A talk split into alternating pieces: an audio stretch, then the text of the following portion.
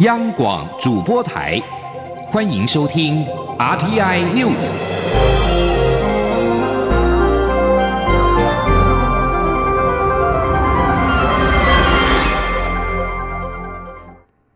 各位好，我是李自立，欢迎收听这一节央广主播台提供给您的 RTI News。二零一九总统府音乐会今年晚间在总统府前凯达格兰大道登场。桑布衣、纪晓君、灭火器、林声祥等十六组音乐人，近百人交响乐团跟百人儿童合唱团接力演唱，融合了古典跟流行、传统和现代的悠扬乐声，共谱台湾记忆。记者张昭伦的报道。配合总统府建筑百年，中华文化总会策划的二零一九城南有意思重头戏活动——总统府音乐会，六号晚上在总统府前凯道盛大举行。这场有史以来规模最大的总统府音乐会，吸引满满人潮，携家带眷涌入凯道，或坐或站，享受这场难得的音乐盛会。总统蔡英文、副总统陈建仁与总统府秘书长陈菊特别到场与弱势团体一同欣赏。外交部长吴兆燮也邀请驻台使节、AIT 台北办事处处长李英杰出席。现场还有不少年轻人手举“年轻挺英”的牌子，向总统蔡英文表达支持。音乐会舞台设计以层峦叠嶂为主要概念意象，并以台湾多元地貌为发想，与地之美、人之美、心之美三段节目内容相呼应。特别的是，主办单位还使用了近十五万颗演唱会等级的 LED，融合了矗立百年建筑的经典美丽，打造全台横幅最宽的视讯网屏，让严肃的建筑顿时生动活泼了起来。音乐会内容则由擅长融合古典与流行的音乐人李星云，以及对结合传统与现代音乐特别有心得的柯志豪担任音乐总监，由杨志清指挥的八十人国立台湾交响乐团演出原住民歌曲《美丽的稻穗》，拉开音乐会序幕。张布衣接着带来来自原野、充满穿透力的嘹亮歌声，象征台湾雄伟山川与数百年悠远历史。乱弹阿翔的完美落地，搭配管弦乐团，格外触动人心。百位国小儿童以百口童声演出不同年代、不同族群的代表儿歌，并由歌手曾淑琴带领小朋友高唱五六年级生耳熟能详的《鲁冰花》，用歌声串起台湾不同世代的温暖回忆。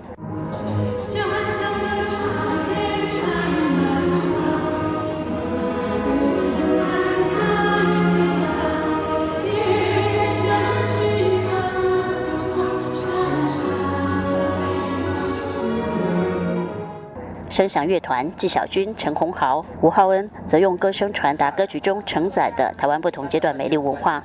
负责这次音乐会九成学乐编曲的李星云，为了这次演出几乎不眠不休赶工，许多歌曲都重新编曲，就为了呈现最完美的音乐效果。结果也没有让大家失望。李星云说：“有一个平台把这些很优秀的歌手放在一起，然后有一个这样的交响乐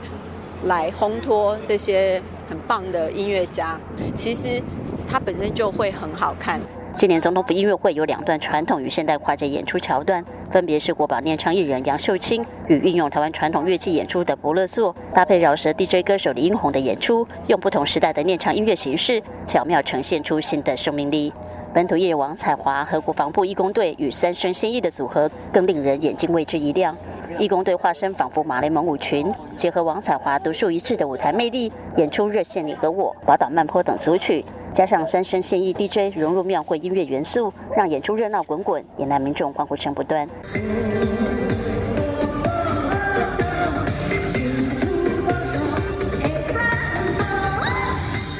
负责这段演出的音乐总监柯志豪希望透过现代的音乐演出形式，让更多人重新从传统中再次体验值得被珍惜的记忆。柯志豪说：“把历历史过程中我们有一些记忆的东西。”拿出来啊！用现现在我们比较听觉上面，或者是我们眼眼睛比较看得到的这个流行也好，或者是呃，比方说呃电电子音乐也好啊，用现代的手法再把它整理一次。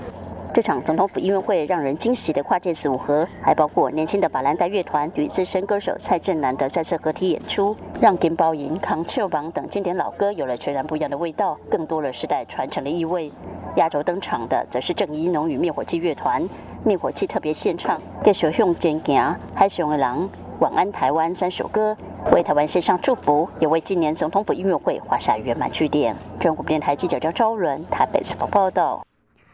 民进党总统初选蔡赖对决协调时间将到十二号为止，最近却传出有挺英人士打算召开临时全代会延后初选。对此，蔡英文总统今天表示。现在的党内处理过程是在协调小组的协调阶段，应该全力让协调机制发挥效用。他也会配合协调工作。记者黄美宁的报道。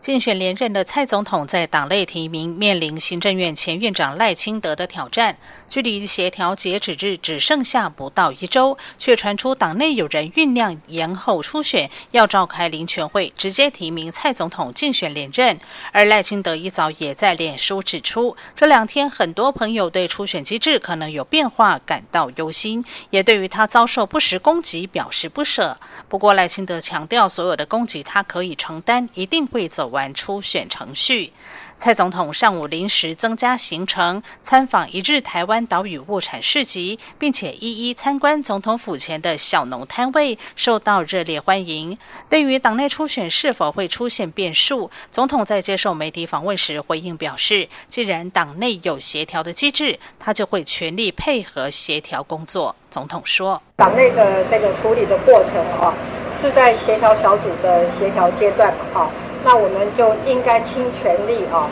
来配合协调小组，让小小小组能够发挥它的功能。那么既然有协调的机制呢，那我们就应该全力让这个协调的机制哦，呃，可以发挥效用。那我们也会配合我们的协调小组哦，来进行这个协调的工作。对于媒体询问总统如何看待赖清德在脸书上透露有人在攻击他，以及最近是否会与赖清德会面？总统则重申，现在还是在协调阶段，应该全力放在协调的工作上。现在讲到其他的事情都不是重点。记者黄美玲台北报道。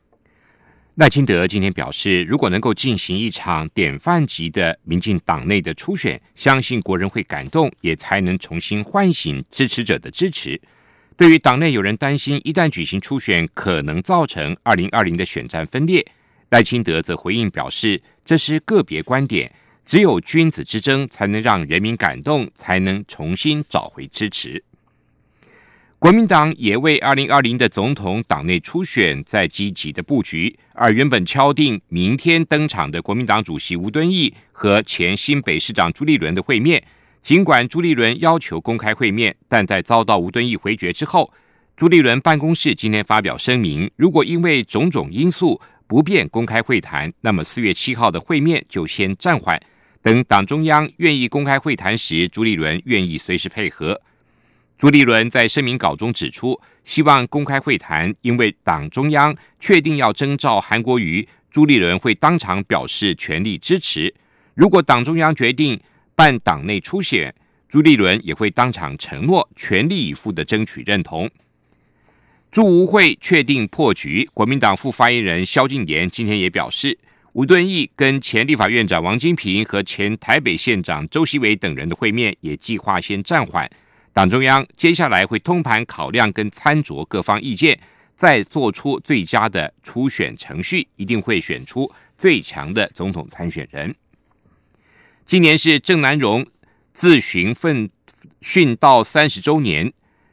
喜乐岛联盟今天举行纪念音乐会，同时也宣布了喜乐岛联盟将以台湾青的颜色作为代表颜色，跟民进党的绿色切割。联盟总召集人郭贝宏指出，民进党的理念是维持中华民国在台湾现状，但喜乐岛联盟的诉求是制宪证明，坚持台湾的前途由台湾人决定，用台湾的名义建立新的国家，加入联合国。假讯息扰乱台湾社会之后，最近又传出中国方面意图购买台湾各大脸书的粉丝专业，并且招募台湾的在地网军。行政院长苏贞昌今天表示，中国并吞台湾的企图明显，呼吁国人不要上当受骗。他也要求各部会必须要加强各方面的防治。记者黄美宁的报道。近来有民众反映，数个脸书粉丝专业收到私讯，对方表明购买粉专经营权，还要征求支持两岸友好统一的政治立场网红。也有人在接案媒合平台上征求政党 FB 粉专小编，工作的内容是发文宣传，前提是必须支持和平统一。由于台湾将在明年举行大选，这些疑似来自中国的招募讯息引起了高度关注。行政院长苏贞昌六号上午在新北市参加保生文化季活动，接受媒体访问时说：“中国并吞台湾的意图明显，除了军机军舰绕台施压，还企图运用网络力量扰乱台湾，提醒国人不要上当受骗。”苏贞昌说：“那中国用钱来收买。”啊，各阶层的人，甚至用网络来制造假消息、散播假新闻，就是要让人民啊对政府产生误解，让台湾啊离心离德，以方便它的并吞。大家特别用心，我也特别要求各部位要加强做各方面来防治啊，希望大家一体。注意，不要上当，不要受骗，不要最后